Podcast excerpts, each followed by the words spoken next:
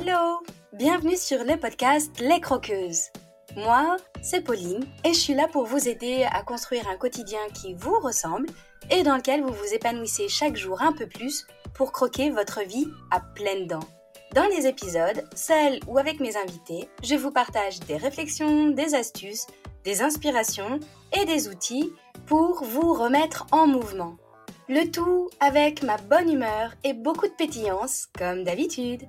Allez, c'est parti, préparez-vous, on y va. Bonjour et bienvenue dans un nouvel épisode des Croqueuses. À l'heure où j'enregistre ce podcast, c'est l'été et déjà pas mal de personnes sont parties en vacances. Donc, j'ai décidé d'axer cet épisode sur les émotions qu'on peut ressentir pendant l'été et pendant les vacances, mais aussi en arrière-plan, le stress de la rentrée. On va aussi mettre l'accent sur l'importance de mettre en place de nouvelles habitudes pendant ces deux mois où nos rythmes sont un peu chamboulés.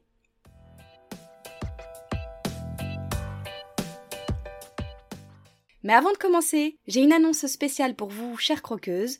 Si vous avez envie d'un été qui vous ressource et d'une rentrée sereine, j'ai créé spécialement pour vous un challenge gratuit 21 jours pour une rentrée sereine. C'est trois semaines pour vous accompagner et vous aider à préparer une rentrée plus sereine et épanouissante. Et pour vous inscrire, vous mettez l'épisode en pause et vous filez dans les notes de l'épisode pour vous inscrire. Et sinon, vous allez sur mon site internet www.vermonessentiel.com slash VME comme vers mon essentiel, tiré du 6 challenge, tiré du 6 21, tiré du 6 jour au pluriel. Et vous allez retrouver ce super challenge de trois semaines pour vous préparer et instaurer de super habitudes qui vont vous permettre d'aborder très sereinement votre rentrée de septembre.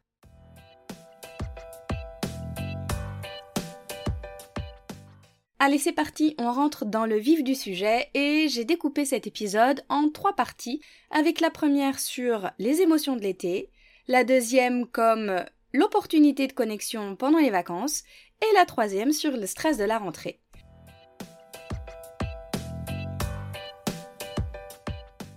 On commence tout de suite par la partie numéro 1 qui est vivre pleinement ses émotions en été. L'été, c'est une saison qui est riche en émotions, qui peuvent être très intenses entre beaucoup de joie, parfois un peu de nostalgie ou un petit coup de blues, et c'est souvent important d'accueillir ces émotions et de les vivre pleinement. C'est pas toujours évident cette période où on voit d'autres qui sont en vacances alors qu'on ne l'est pas encore. Parfois, quand on réserve des vacances en famille, des vacances avec des amis, eh ben c'est pas toujours simple non plus de supporter les habitudes et les travers de chacun et de chacune dans ces vacances-là. Et donc généralement, pendant l'été, eh bien, c'est plutôt intense niveau émotion. Et moi, ce que j'aime dans l'été, c'est le rythme, qui n'est pas du tout le même que celui du quotidien. Je trouve que ça permet d'avoir des beaux moments de lecture. Personnellement, j'ai choisi de me plonger dans trois romans qui vont me faire du bien cet été et qui vont me permettre aussi de couper de tous mes apprentissages, de formation, etc. et juste de rentrer dans le plaisir de la lecture sans chercher forcément à apprendre des nouvelles choses. C'est aussi de super moments de détente, de connexion avec des amis ou avec de la famille, des moments de découverte gustative parce que pendant l'été, c'est la saison quand même de l'abondance où la nature nous offre à foison plein de fruits et de légumes qu'on ne mange pas le reste de l'année. Alors on peut déguster des légumes croquants plein de couleurs, une bonne glace au chocolat en regardant un coucher de soleil, etc. C'est donc pour moi une super saison pour se reconnecter avec nous-mêmes explorer nos émotions du moment, d'abord les identifier, les comprendre, et prendre le temps de les ressentir, et ensuite trouver comment est-ce qu'on les intègre dans notre quotidien. Et pour ça, je vous partage l'astuce de cette partie 1 en lien avec les émotions de l'été. C'est de prendre chaque jour un moment pour vous connecter à vos ressentis. Pour ça, moi j'adore le journaling, avec un carnet, un cahier, peu importe, le support que vous avez l'habitude d'utiliser, où vous pourrez noter vos émotions et vos réflexions. Et à force de noter, à force de vous relire, eh bien, faites-vous prenez de plus en plus conscience de ce que vous ressentez, et du coup, vous êtes plus à même de les accueillir et de les vivre pleinement toutes ces émotions. Et pour celles qui ont besoin d'aller encore plus loin, eh bien, vous pouvez aussi faire des activités créatives comme la peinture, l'écriture ou la danse, qui vous permettront d'exprimer vos émotions en vous libérant totalement et parfois ça peut être hyper salvateur de pouvoir évacuer toutes ces émotions qui parfois font un petit trop plein.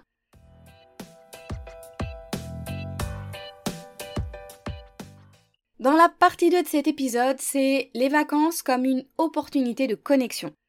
Pour moi, les vacances, c'est le moment idéal pour pouvoir se connecter avec les autres, renforcer nos liens avec la famille, avec les amis, et aussi de connexion avec nous-mêmes parce qu'on peut prendre aussi du temps pour nous. Parce que généralement, comme je disais dans la partie 1, le rythme n'est pas le même qu'au quotidien et donc on peut peut-être avoir davantage de moments de pause, de détente pour être seul avec soi-même. Et si vous organisiez des activités qui créent ce lien, comme des sorties en plein air, des soirées jeux de société, autour d'un apéro ou pas, des pique-niques, euh, je sais pas, une partie de balle aux prisonniers avec euh, les cousins, les cousines, les neveux, les nièces, etc. Ou puis simplement des moments de détente et de partage, ou de grosses farnientes à la plage en se dorant la pilule, ça c'est chouette aussi. Et, généralement, sauf exception, bah, c'est des moments qui amènent plutôt de la joie et qui aident à fabriquer des souvenirs. Alors l'astuce pour moi, pour cette partie-là, c'est de profiter de vos vacances pour vous déconnecter des écrans, donc peut-être couper les notifications, des réseaux sociaux et autres, et de vous reconnecter à l'instant présent. Vous pouvez pratiquer la pause digitale en clarifiant des moments où vous éteignez vos appareils, vos téléphones, pour être pleinement présente et profiter de ce que vous aimez. Ça peut très bien être mettre en mode avion ou totalement éteindre.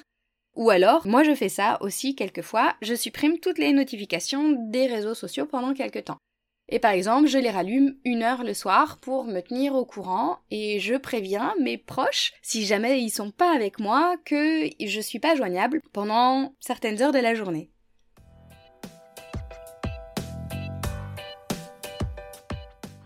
Dans la partie 3, je vous propose d'apprendre à gérer le stress de la rentrée. La rentrée, parfois, c'est source d'anxiété et de gros stress, mais c'est possible de bien se préparer en adoptant des nouvelles habitudes pendant l'été. Et c'est justement pour profiter de ces quelques semaines estivales, pour amener des pistes de réflexion et des routines efficaces qui vous rendront plus zen à l'approche de l'été, que j'ai conçu le challenge 21 jours pour une rentrée sereine. Chaque jour, vous recevez un mail avec un thème décliné à chaque fois, avec des astuces concrètes, des audios et plein de surprises. Pour moi, c'est le moment idéal pendant cet été justement pour bien vous préparer.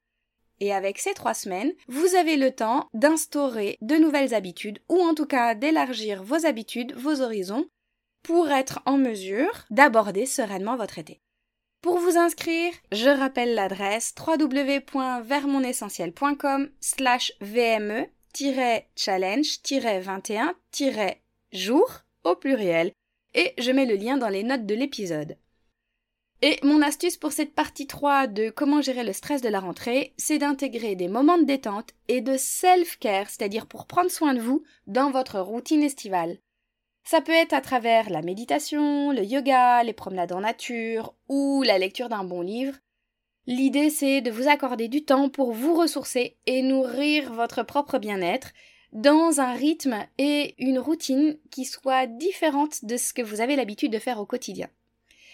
Et si vous voulez un bottage de fesses à ce sujet, filez écouter l'épisode 5 après celui-ci si c'est pas déjà fait. On y parle égoïsme et on y parle se faire passer en premier.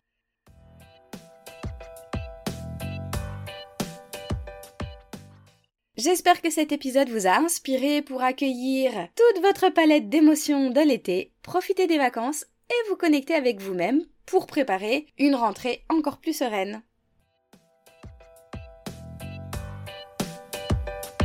Et voilà les croqueuses, c'est la fin de cet épisode. Merci à vous de l'avoir écouté jusqu'au bout.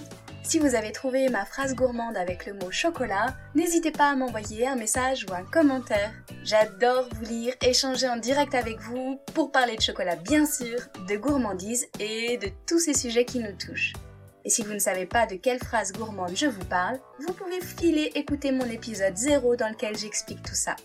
Et si cet épisode vous a plu, qu'il vous a apporté un peu d'énergie, d'élan et de la valeur, si vous vous dites que ce serait bien que d'autres femmes puissent l'écouter, n'hésitez pas à le partager et à le noter sur votre plateforme d'écoute favorite.